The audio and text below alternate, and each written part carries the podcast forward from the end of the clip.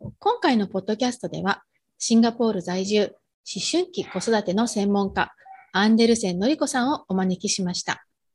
のりこさんは、息子さんの不登校と自殺未遂を機に、10代の脳を研究。現在では、思春期のお子さんを持つお母さんたちに、心底を信頼し合える親子関係を築く方法を伝えていらっしゃいます。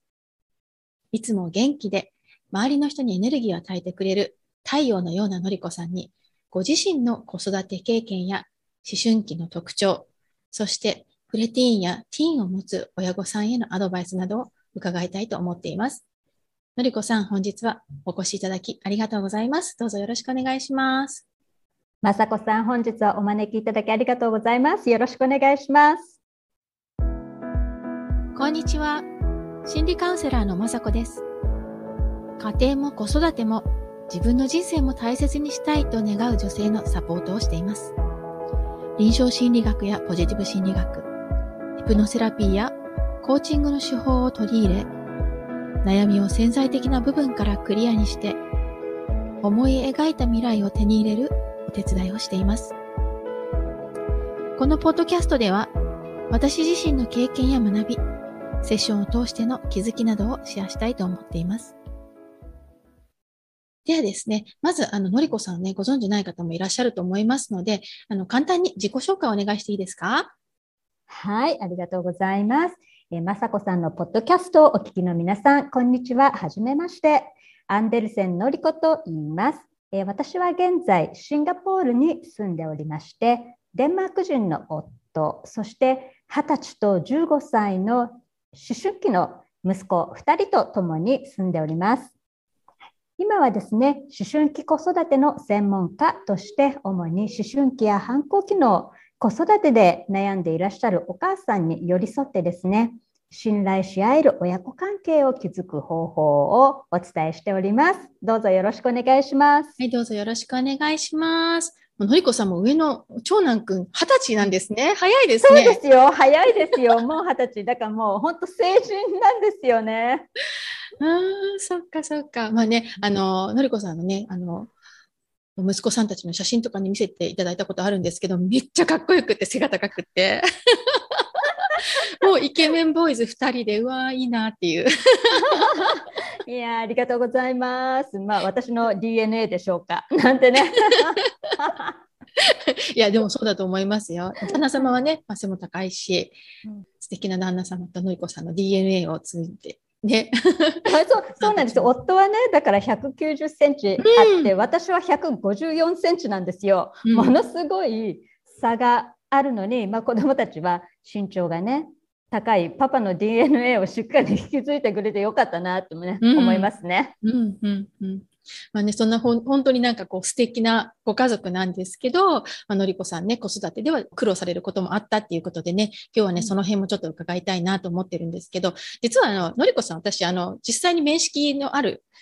方なんですよね。まあシンガポールとマレーシアってお隣同士の国なので、私がシンガポールにあの伺った時に研修講座、講座みたいな取りにね、行った時にのりこさんにもお会いして、で、結構いろいろお話ししたりとかね。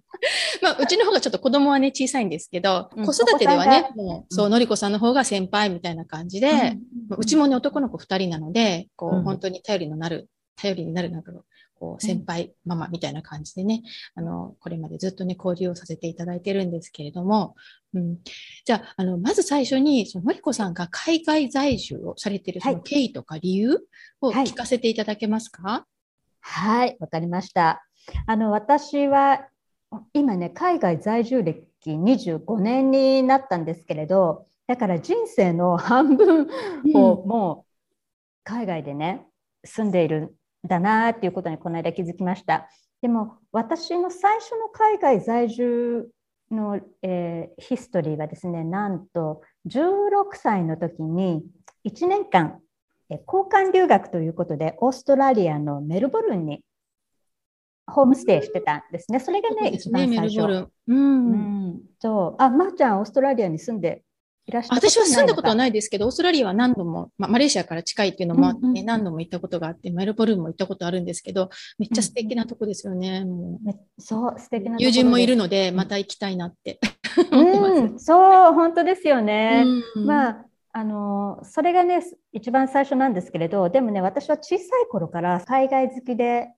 英語も好きだったし洋楽も聴いていて英語をね学ぶことがすごく楽しい子供だったんですよね。うん、それで海外にあの留学したいって思っていてちょうどねまー、あ、ちゃんもだから同世代だから分かると思うんですけれどあの頃ってねなんか海外留学すごく流行ってたんですよ。流行ってた、うん、いろんな留学を斡旋する斡旋する団体があってね、うんうん、そういうところを通じて結構みんな留学をしていてで私の学校でも留学に行く子とかが数人いてだから私も行きたいなって思っていた時に日豪協会っていうあのジャパン・オーストラリア・アソシエーションっていう団体があったんですね。うん、そこがそこの団体と、まあ、あの私が通っていた女子校とそのオーストラリアのメルボルンにあるえー、受け入れ先の学校っていうのがなんかねあの協力関係を結んでいてお互いの生徒をこう交換庫し合うっていうねそういうなんかプログラムがあったんですよ。オーストラリアのメルボルンのエルウッドハイスクールっていうところにそうそこから、えーと、でもまあまた日本に戻ってきて、えー、普通に大学受験をして大学に入って4年間、まあ、日本で暮らしていました。ところが私のその海外に行きたいっていうまたあのあれがねムクムクムクって 湧き上がってきてもう就職先は絶対に海外に行ける会社にね入りたいって思ってたんですよ。そこでたまたま見つけたのがその私が入社をしたデンマークに本社がある世界一大きなシッピングカンパニーだったんですね。へでそこに入ったことによっで新人のねトレーニーのプログラムが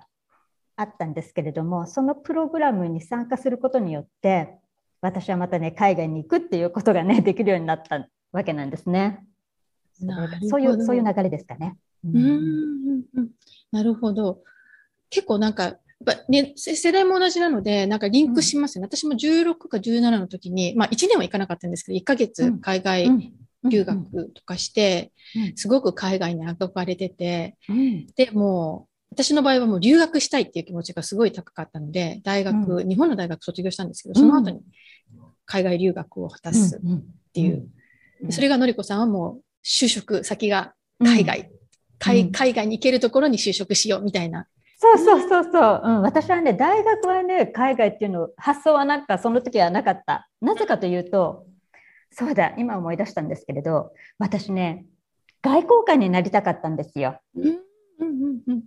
でそれなんで外交官なのかというと、実はそのオーストラリアに留学をしていた時にね、ホストマザーに言われたことがあって、当時私はそのオーストラリアと日本をこうつなげるような架け橋になるようななんかそういう通訳になってねそういうお仕事をしたいっていうふうにホストマザーに伝えたらね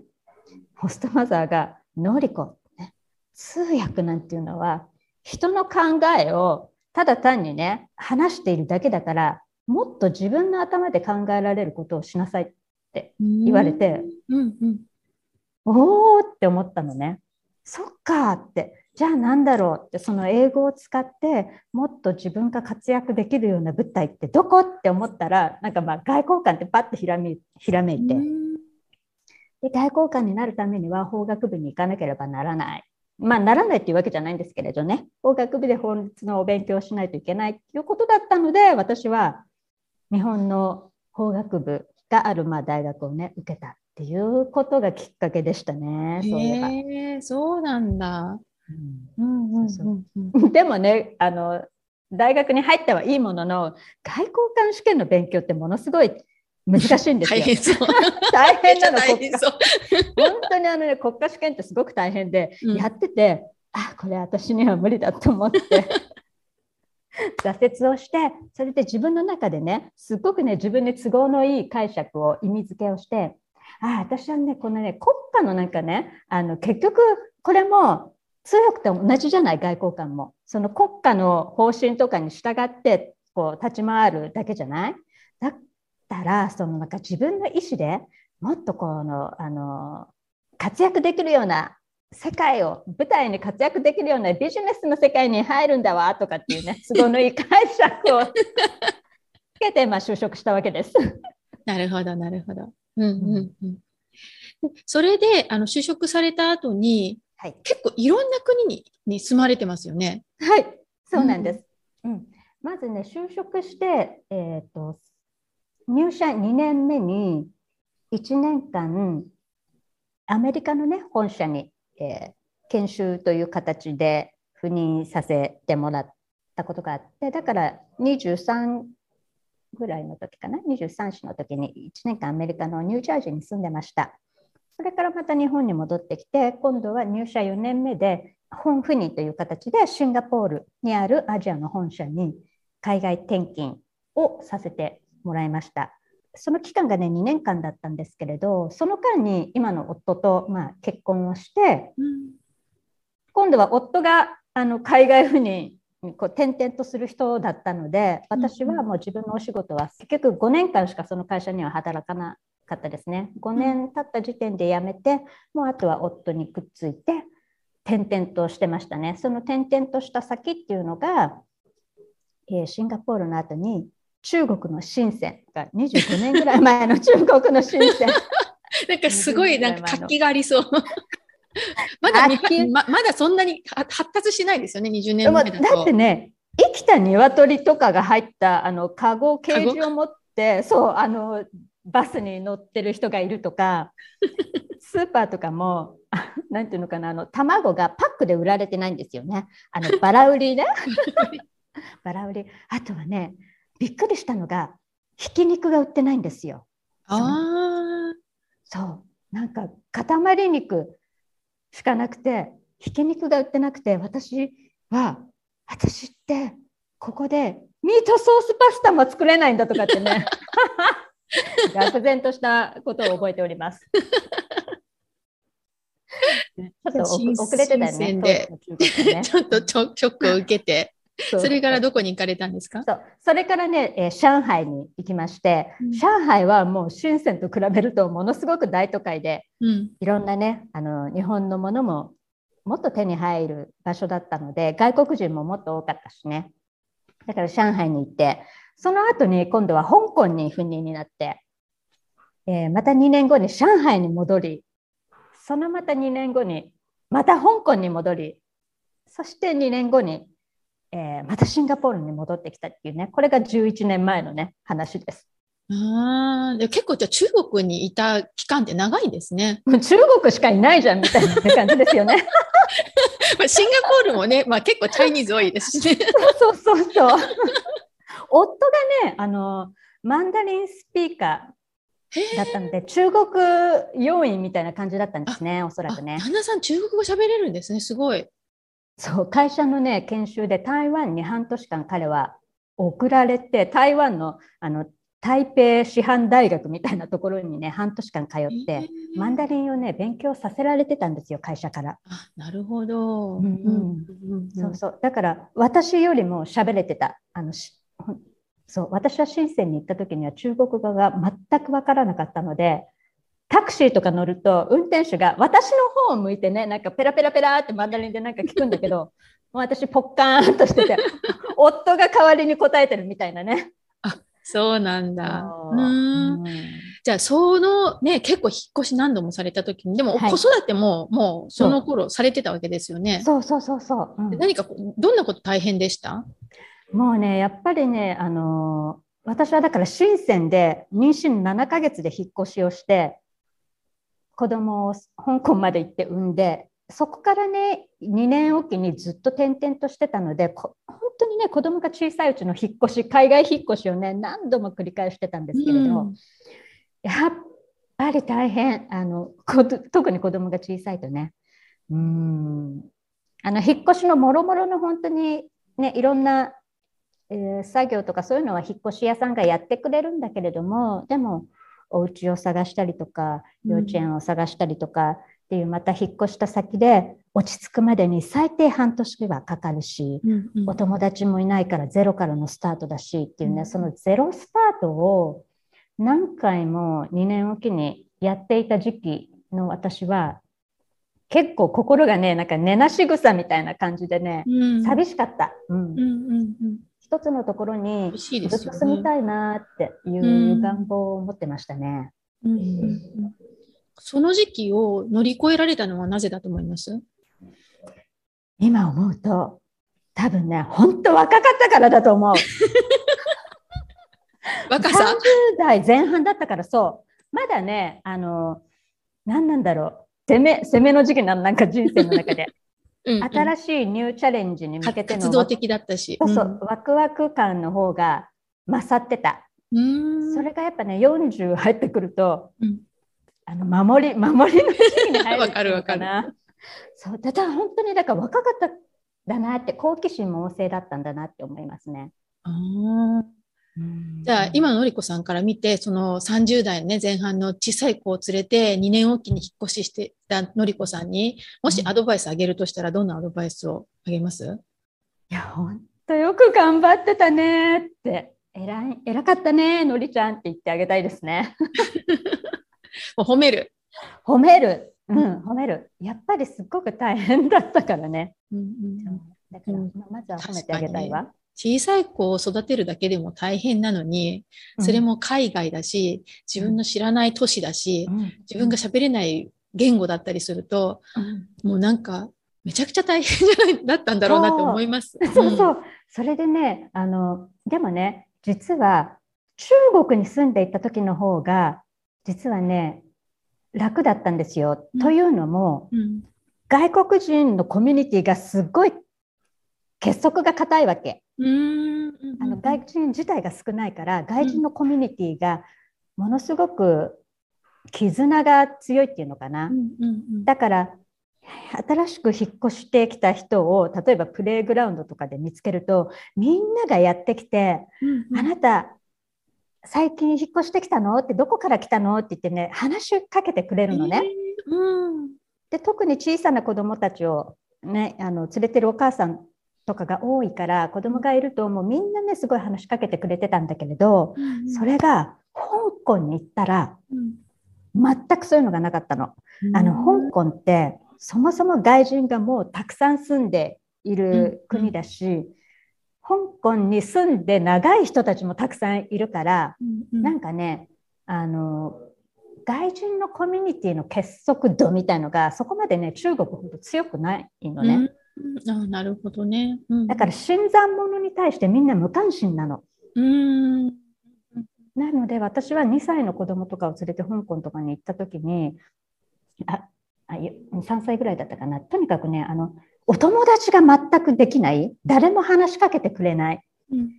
上海だったらもうそこかしこでいろんな人が声をかけてくれてたのにうん。香港ではそれがなかったから最初ね本当にあのお友達とかができなくてすごく寂しかった。うん。それがねあの一番辛かったかな。うんうんうんうん。うん。なんで。夫はね仕事忙しいから結構出張行ってた行ったりとかね。なんか毎日朝から晩までいなくてすごい私が子供と2人でポツンってこの世に残された感がすごくたくさんあった。ああ、確かに。私も、まあ私ずっとマレーシアなんですけど、あの子供産んで1歳まで働いてたので、本当になんて言うんだろう、自分の日本人友達とかも、まあ会社にはね、その同僚はいる、いても、それ以外の世界ってなかったんですよ。だから私があの会社をまあ辞めて専業主婦になった時に一番最初にやったのがやっぱりママ友を作ることだったんですね。なんかもうそれをミッションのようにして、もうママ友見つけなきゃみたいな。仕事なくなってね、専業主婦じゃないですか。じゃあ私のミッションは子供を育てることだって思ってるから、まず最初にしたことが友達を見つけることだったんですね。うんうんうんそれ、で、あの、マレーシアにある子育てサークルとか、あなんかこう、うんこ日本人のママが通わせてるような体操教室とか、うんなんか、なんか、まあ、お塾とか、まあ、日本人だけじゃなくて、その海外ママとかがね、結構集まるような、うんやっぱそういうグループもあったし、そういう場所があるよね。で、なんかそういうところにもう積極的に顔を出して、で、うん。私実は、あの、すごい人見知りで、あの、あまり実はって。めちゃくちゃ人見知りで、あの、人に話しかけるとかすごい苦手なんですね。うんなんかうんうん。うん特にそのママグループとかあって、そこにこううん。一人で入るとかいうのはすっごい苦手だったんですけど、その時はもうすごい、もうそのミッションインポッシブルじゃないけど、うん子供のために、ねそううん子供のためにママ友作るんだと思って、もう必死の必死の情報だったんだろうね。もう本当ににね、その時ですっごい頑張りましたよ。最初のね、3年間ぐらい、知らない人に話しかけたりとか、新しい場所に飛び込んだりとか、うん新しいことを始めたりとか、うんあの時の自分は今考えてみても、うんもう今はできないと思うんですけど。なんかあの頃のミッションがあったから遂行してたみみたいな。うん。って思いますね。だから、なんか、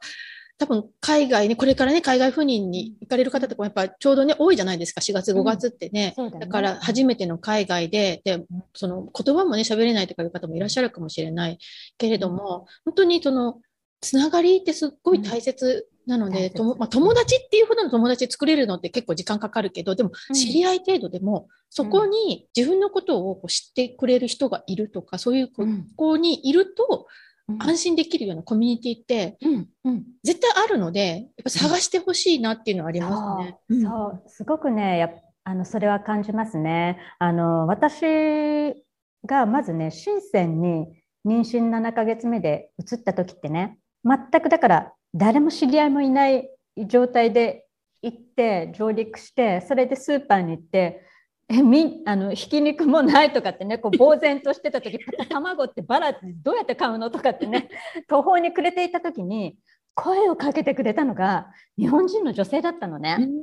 あなたあの最近来たのとかって声かけてくれてうん卵ってねこうやって買うのよとかって教えてくれてそこからその深セン在住の日本人の奥様たちのグループに入ることができたし、うん上海に行った時もその家探しをしている時点でプレイグラウンドであなた今度ここに引っ越すんだったらこういうグループあるからぜひいらっしゃいよって声をかけてもらえてだからねそういうそのコミュニティの誰かとつながれたっていうのがものすごくやっぱり自分にとって心強かったし、うん。うん、あの楽しくその子育ての時期をね過ごすことができたからそのコミュニティを見つけてほしいね。うんうん、本当にね、見つけてほしいなと思います。でも今はオンラインで結構見つかるんですよね。そう私もだから思った、あのまー、ちゃんとか私が子育てしてた時ってオンラインとかなかったからもうまだまだね、そんなに、あの、栄えてなかった。そうだからリアルの プレイグループだよね。もうあのうん毎週何曜日に何時からみたいのに今はねこのオンラインでもうなんか、それって結構、